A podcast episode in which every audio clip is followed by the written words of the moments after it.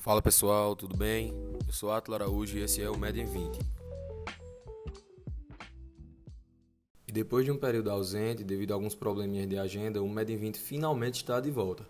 E no episódio de hoje a gente vai falar sobre um tema bastante importante e comum, tanto para a medicina de emergência e trauma, quanto para a cirurgia torácica, que é o trauma torácico. Esse tema é bastante relevante devido à sua alta incidência e gravidade. O trauma torácico corresponde a cerca de 25% das mortes no paciente politraumatizado. Além disso, 50% das mortes por trauma têm lesões torácicas associadas e 80% morrem no local do trauma, sendo que na maioria dos casos não há nem tempo hábil para seguir nenhuma conduta. A toractomia se faz necessária em cerca de 10% dos traumas contusos e de 15 a 20% dos traumas penetrantes, ou seja, na maioria dos casos vai se resolver um, com um dreno torácico, sem que haja necessidade de um procedimento mais invasivo. As mortes por trauma vão ocorrer em três etapas. Primeiramente, aquela morte nos primeiros segundos e minutos após o trauma, que pode ser por lesões graves de vísceras, maciças e também de grandes vasos. E nesses casos não há nem o que ser feito, deve-se fazer apenas a prevenção. Depois temos aquela morte minutos a horas após o trauma, que pode ser por fraturas graves, hemotórax, pneumotórax, e nesse caso o ATLS deve ser voltado a esses pacientes. Por fim, temos aquela morte que pode ocorrer semanas após o trauma, que pode ser por sepse, por insuficiência de algum dos sistemas, seja renal, pulmonar, cardíaco, e o tratamento nesses casos é essencialmente hospitalar. O trauma torácico possui algumas consequências, eu vou citar algumas delas. Primeiramente, a hipóxia tecidual, que pode ocorrer devido a uma contusão pulmonar ou a um pneumotórax hipertensivo. Também pode haver hipercarbia, que vai ser o que? A elevação da pressão do CO2 no sangue circulante. E por fim, também pode haver uma acidose. Agora vamos falar sobre o ATLS e sobre o atendimento a esse paciente politraumatizado. E o que seria o ATLS? O ATLS é uma diretriz que preconiza um atendimento bem direcionado ao paciente politraumatizado, com o objetivo de evitar determinadas condições relacionadas ao trauma que podem matar o paciente. O atendimento dá prioridade às condições que mais matam o paciente e pode ser subdividido em atendimento primário e secundário. No atendimento primário, avalia-se as condições que podem matar o paciente de modo rápido, e essa abordagem deve ser feita antes de que haja uma avaliação sistêmica em si. Deve-se observar a presença de falta de ar, de taquipneia e dor torácica, utilizando a inspeção, palpação e ausculta. Esse atendimento primário é subdividido em A, B, C, D e E, sendo que as duas primeiras letras, o A e o B, é, são relacionadas à abertura de vias aéreas e à obstrução e respiração, sendo assim voltadas para o tórax.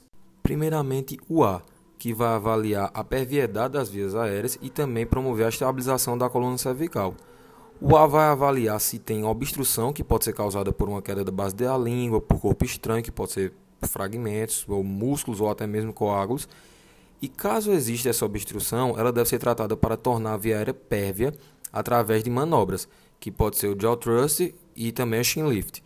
E se não puder ser feito devido a uma lesão de base do crânio, por exemplo, a indicação de providenciar uma via aérea sem passagem de sonda orotraqueal por via cirúrgica, que pode ser feita através de crictireoidostomia ou traqueostomia. É importante lembrar que quando for realizar alguma dessas manobras, como por exemplo a elevação da mandíbula, a gente deve ter cuidado para que não ocorra mobilização da coluna cervical. Agora o B, que avalia a ventilação. Nesse momento a gente tem que identificar e, caso esteja presente, tratar ainda na sala de emergência as cinco condições que podem levar o paciente a óbito, e são elas: o pneumotórax hipertensivo, o pneumotórax aberto, o hemotórax maciço, o tamponamento cardíaco e o tórax instável. Já no atendimento secundário, nós devemos perceber as demais condições do paciente de modo sistêmico e mais detalhado.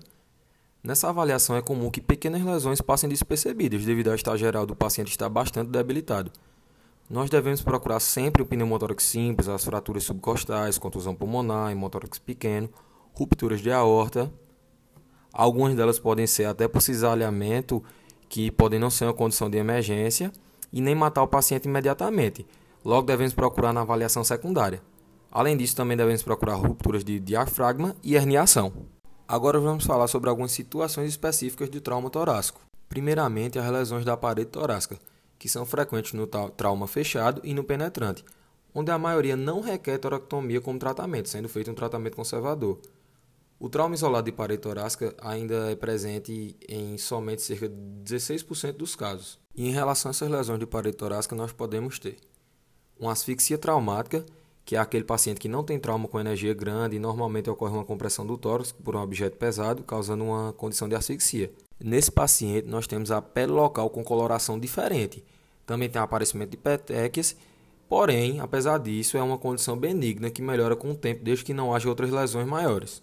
Também pode surgir os ferimentos penetrantes de parede torácica, a herniação pulmonar, que também não é uma condição tão grave, a hemorragia da parede torácica, que aí a gente deve lembrar que os vasos com potencial de sangramento, que são os ramos intercostais, que vem direto da artéria aorta, e também a artéria mamária, que advém da artéria subclávia, que geralmente está normal nas lesões pericárdicas. Ainda podemos ter as luxações de articulação externo-clavicular, nas quais o tratamento normalmente é conservador, exceto naquelas situações com deformações muito grandes e que tenham lesões associadas de vasos subclávios, da traqueia ou também do esôfago. E para terminar essa primeira parte, também temos a fratura de externo, que o tratamento também é conservador, exceto quando ocorre um desvio de eixo muito grande ou um hematoma no mediastino.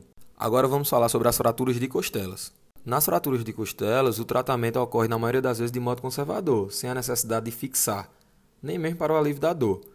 E aí a gente deve correlacionar com lesões orgânicas, dependendo de qual costela foi acometida. Nas fraturas de primeiro e segundo arcos costais, nós temos mais lesões vasculares, principalmente de vasos subclávios.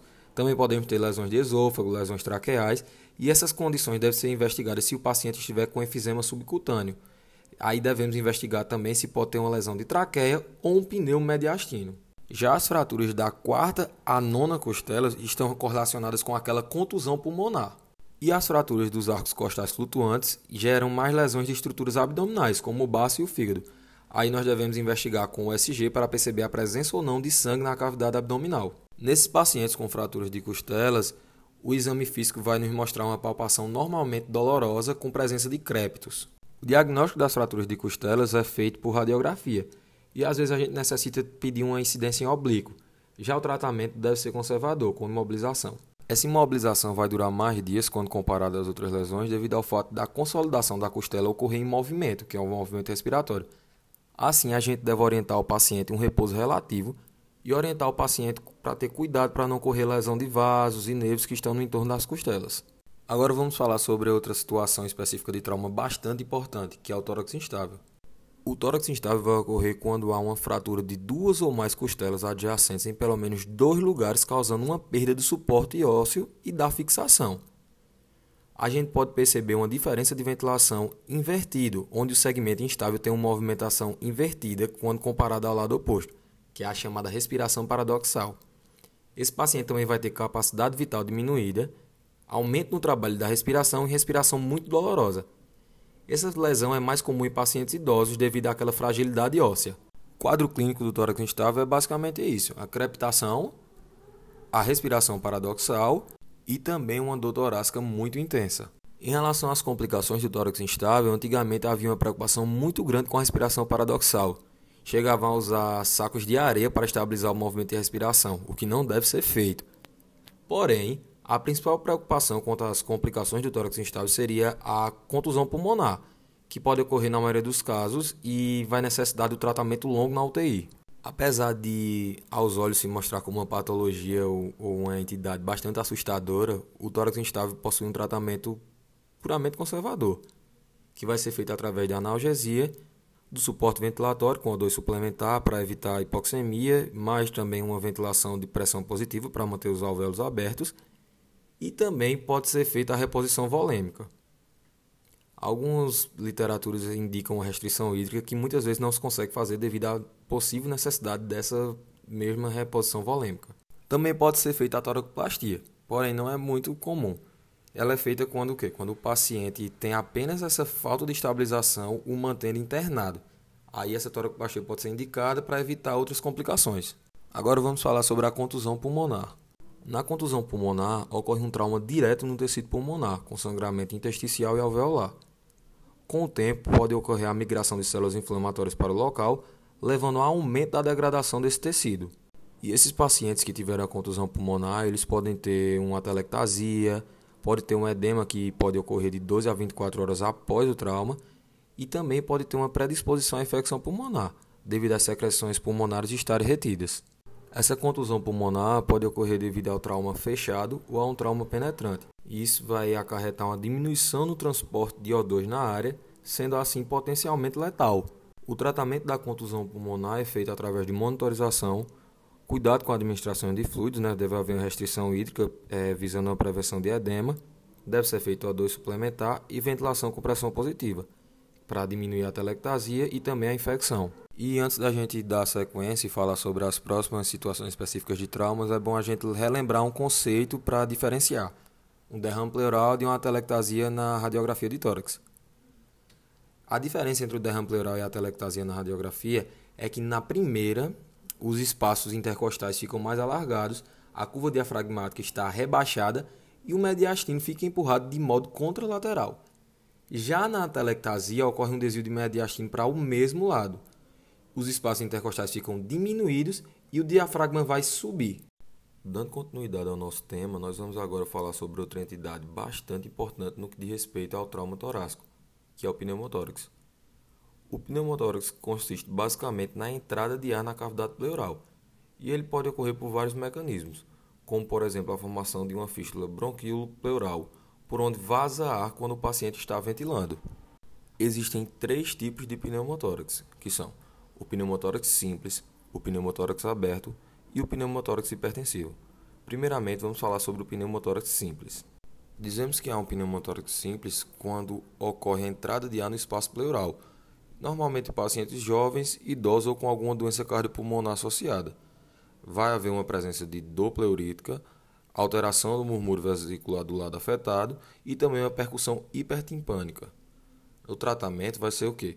Vai ser oxigênio em altas doses, monitorização e também o transporte rápido.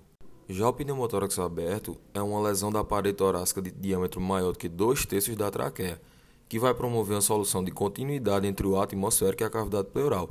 Sendo assim, o atmosférico ele vai entrar diretamente pelo espaço pleural, sem passar pela via aérea normal, causando insuficiência respiratória, promovendo um balanço do mediastino e alteração hemodinâmica.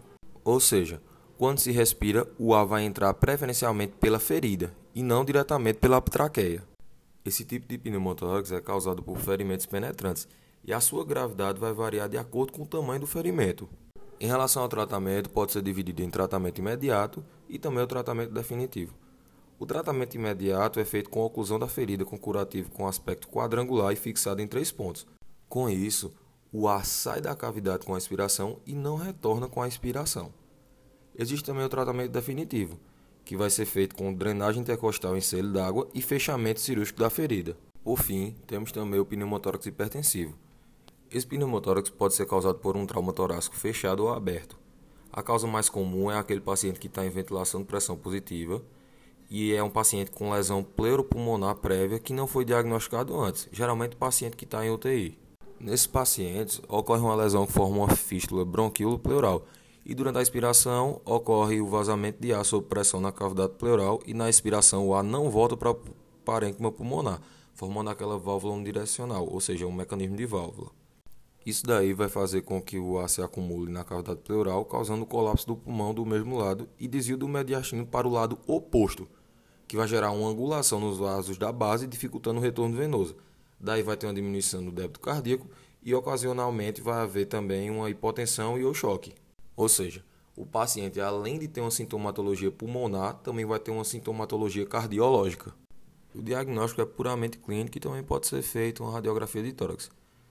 Possui alguns sinais respiratórios hemodinâmicos, como dispneia, redução da expansibilidade em hemitórax, desvio contralateral da traqueia, ausência ou diminuição do muro vesicular no lado acometido, turgência jugular, baixo débito cardíaco, hipotensão, enfisema subcutâneo e também pode chegar até ao choque. O tratamento deve ser imediato, com a toraxentese para alívio do quadro hipertensivo. Isso daí vai ser feita a introdução de agulha no segundo espaço intercostal na linha hemiclavicular. E assim vai ser transformado um pneumotórax hipertensivo em um pneumotórax simples. E o tratamento definitivo é a drenagem torácica intercostal em selo d'água, que vai ser o dreno colocado no quinto espaço intercostal na linha mamilar, próximo ao arco superior do arco costal. Isso daí vai gerar uma válvula unidirecional. Então, o ar que vai sair e vai para o selo d'água, ele não vai retornar para a cavidade pleural. Além disso, deve ser feita uma avaliação periódica do débito do dreno. E para que esse dreno seja retirado, é preciso que estejam presentes alguns critérios.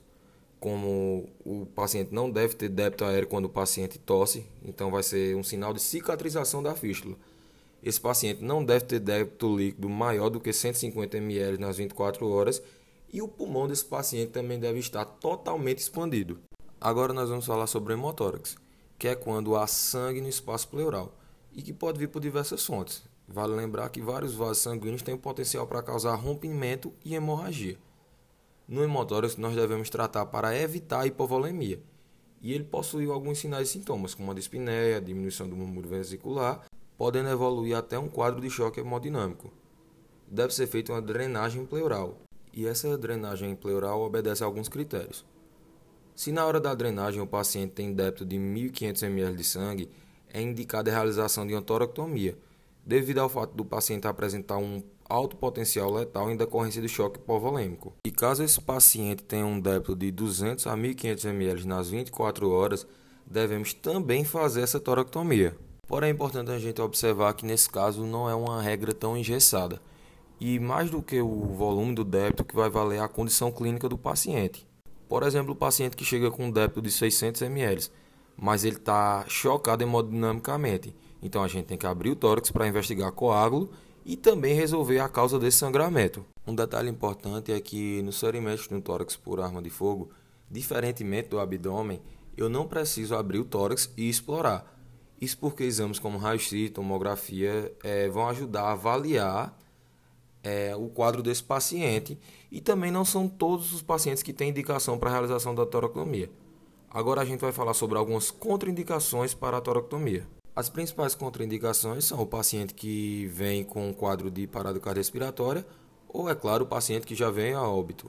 Já caso esse paciente chegue com sinais vitais e tenha uma parada cardiorrespiratória na sala de emergência, deve ser feita a toractomia ou então deve ser feito a conduta adequada para cada situação de trauma específico, como um pneumotórax, você vai drenar, se for um motórax maciço com choque é, hemodinâmico ou tamponamento cardíaco, você vai drenar e o coração vai voltar a bater. Quando a falar sobre a drenagem do hemotórax, deve ser utilizado o dreno 28, isso porque ele é mais fino e vai causar menos dor. Associado ao dreno, deve ser feita uma fisioterapia que mantenha o pulmão aberto no pós-procedimento. Porém, a gente também pode utilizar um dreno 36, quando não tem o dreno 28, não está no serviço tão complexo, ou quando a gente não quer correr o risco de ter uma obstrução do dreno. Agora, geralmente se evita por conta da dor. Agora nós vamos falar sobre a ruptura traqueobrônquica. A ruptura traqueobrônquica pode ocorrer tanto em traqueia cervical quanto em traqueia torácica. E esse é o ponto mais importante, que a gente tem que definir se a lesão é em traqueia cervical, que é alta, ou em traqueia torácica, baixa. A maioria das lesões é abordada, mas as de lesão alta, com um paciente entubado, com fístula controlada, muitas vezes a cartilagem vai cicatrizar muito rápido, então se faz um tratamento conservador.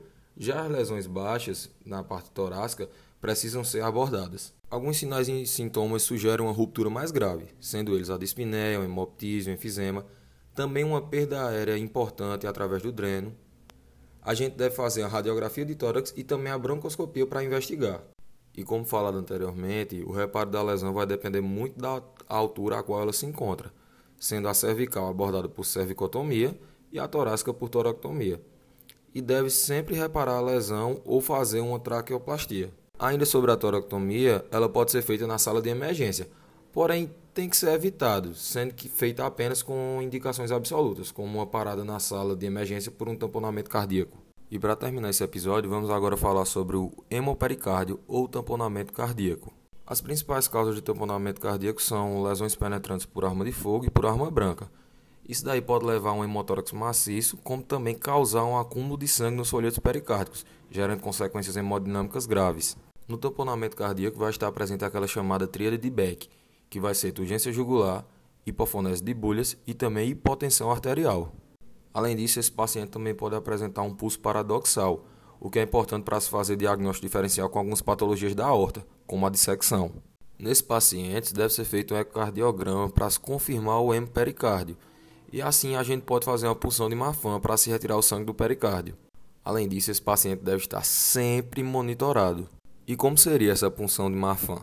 É a introdução de uma agulha, cerca de 2 cm abaixo e à esquerda do apêndice chifoide em direção ao ombro esquerdo. essa agulha vai progredindo e aspirando até chegar ao sangue do pericárdio. O paciente, como falando anteriormente, tem que estar sempre monitorado, pois se essa agulha atingir o ventrículo, vai causar extrasístole e aí eu tenho que retrair e retirar essa agulha. Lembrando que a punção geralmente é preferível à toractomia, que fica para a segunda opção. E caso nem a punção nem a toractomia tenham obtido um, um resultado satisfatório na modificação do quadro devido à hipovolemia, a gente deve clampear a artéria aorta. E com isso a gente vai redirecionar o fluxo de sangue para as coronárias e cérebro, bem como fazer uma reposição volêmica. Bom, pessoal, era isso. Espero que tenha gostado, tenha ficado tudo fácil de entender. Esse tema é bastante interessante, é bom sempre dar uma revisada, ver também artigos novos, ver radiografias, ver ultrassons, tomografias. Lá no nosso Instagram, a gente está soltando um material complementar. Já foi soltado o flashcard de tórax instável. Amanhã também vai ter um, flash, um flashcard sobre pneumotórax hipertensivo. E no final de semana, como vocês sabem, tem aquele resuminho no IGTV e os materiais no Linktree. Então vão lá, não deixe de conferir o material da gente, indique para os amigos que é muito importante. Então valeu pessoal, era isso e até a próxima. Um abraço. O Med 20 está disponível nas principais plataformas de podcasts, como Spotify e o Apple Podcasts. Toda semana tem um episódio novinho esperando por você.